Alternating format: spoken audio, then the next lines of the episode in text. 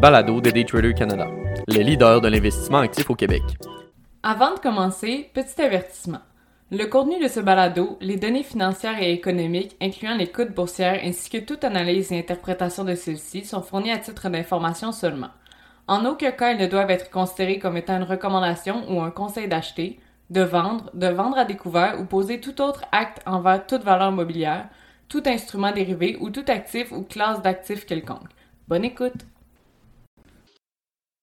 Variants, mêmes opportunités, par Olivier Gélina, analyste financier, contributeur pour Daytrader Canada.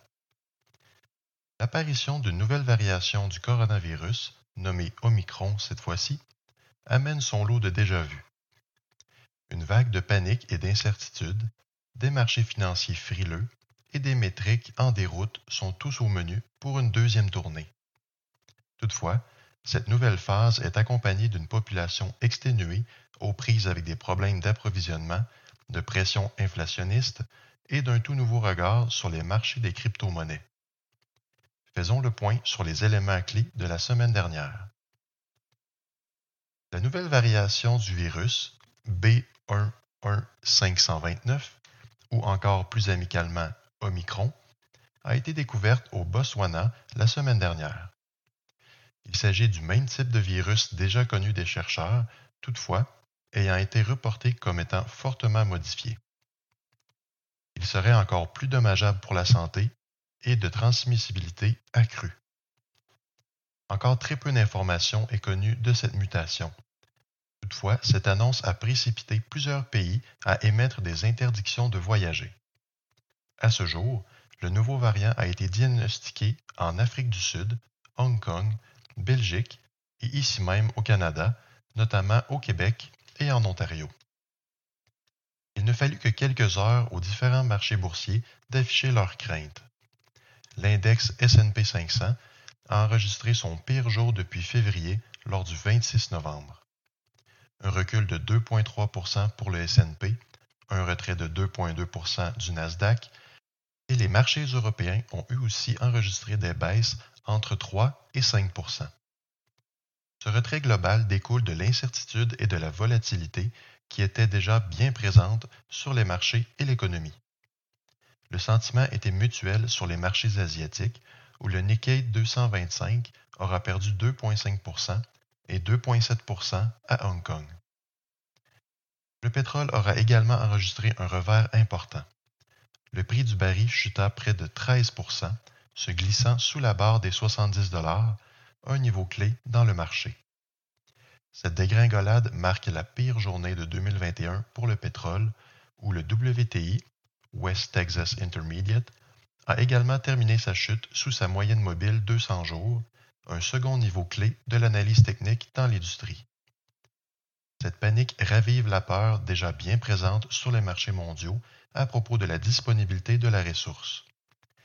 Comme mentionné dans notre billet du 13 octobre dernier, la crise énergétique à laquelle plusieurs pays font face ne sera qu'amplifiée par davantage de ruptures dans la chaîne d'approvisionnement. Une situation qui deviendra plus difficile à supporter pour les ménages. La réaction a été d'autant plus vive auprès de nos économistes.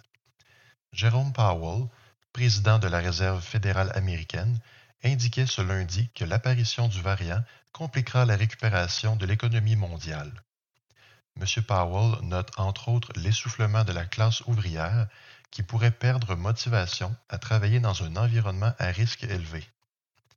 Une pression additionnelle dans la chaîne d'approvisionnement déjà fragilisée. Alors que les instances gouvernementales commencent à peine à réduire leurs apports financiers auprès des familles afin de stimuler le retour au travail, certains craignent une résurgence des postes temporairement suspendus, donnant suite à une foulée d'interdictions. Ce phénomène pointe encore une fois vers une poussée de l'inflation qui connaît déjà une croissance au-delà de la fourchette ciblée par la Banque du Canada.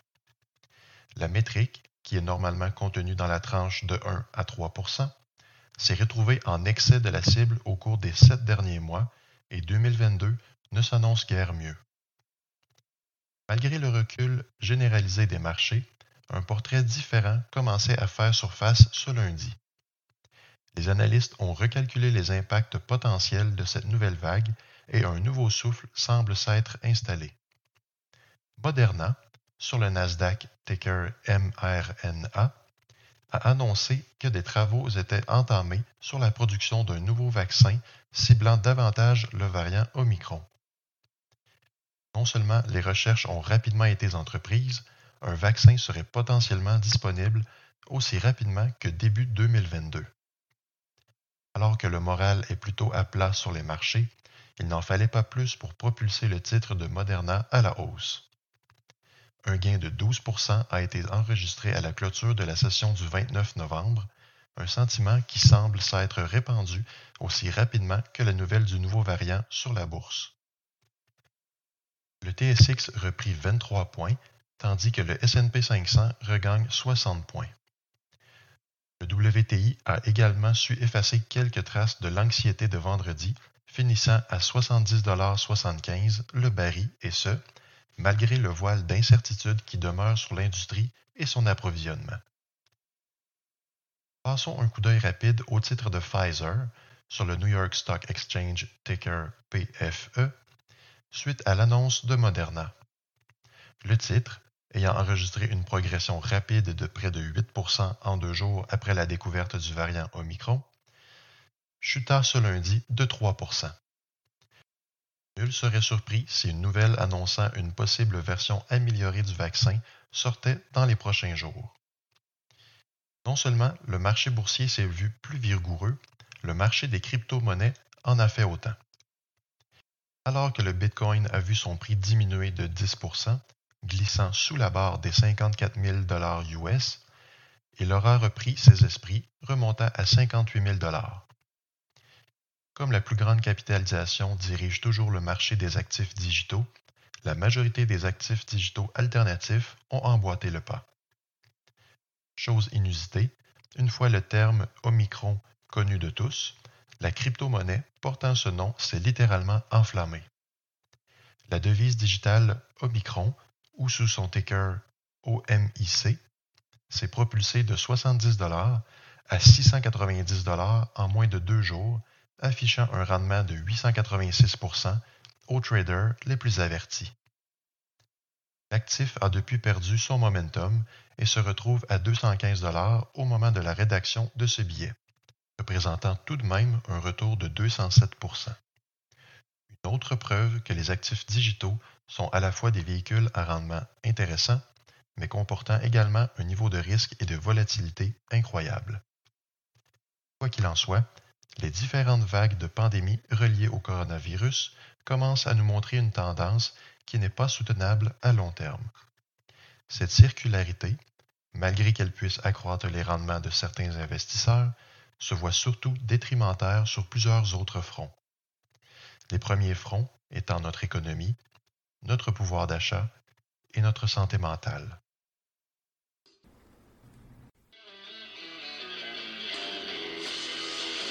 C'était le balado de Daytrader Canada. Pour plus d'informations sur nos programmes de formation et d'accompagnement, veuillez visiter daytradercanada.com.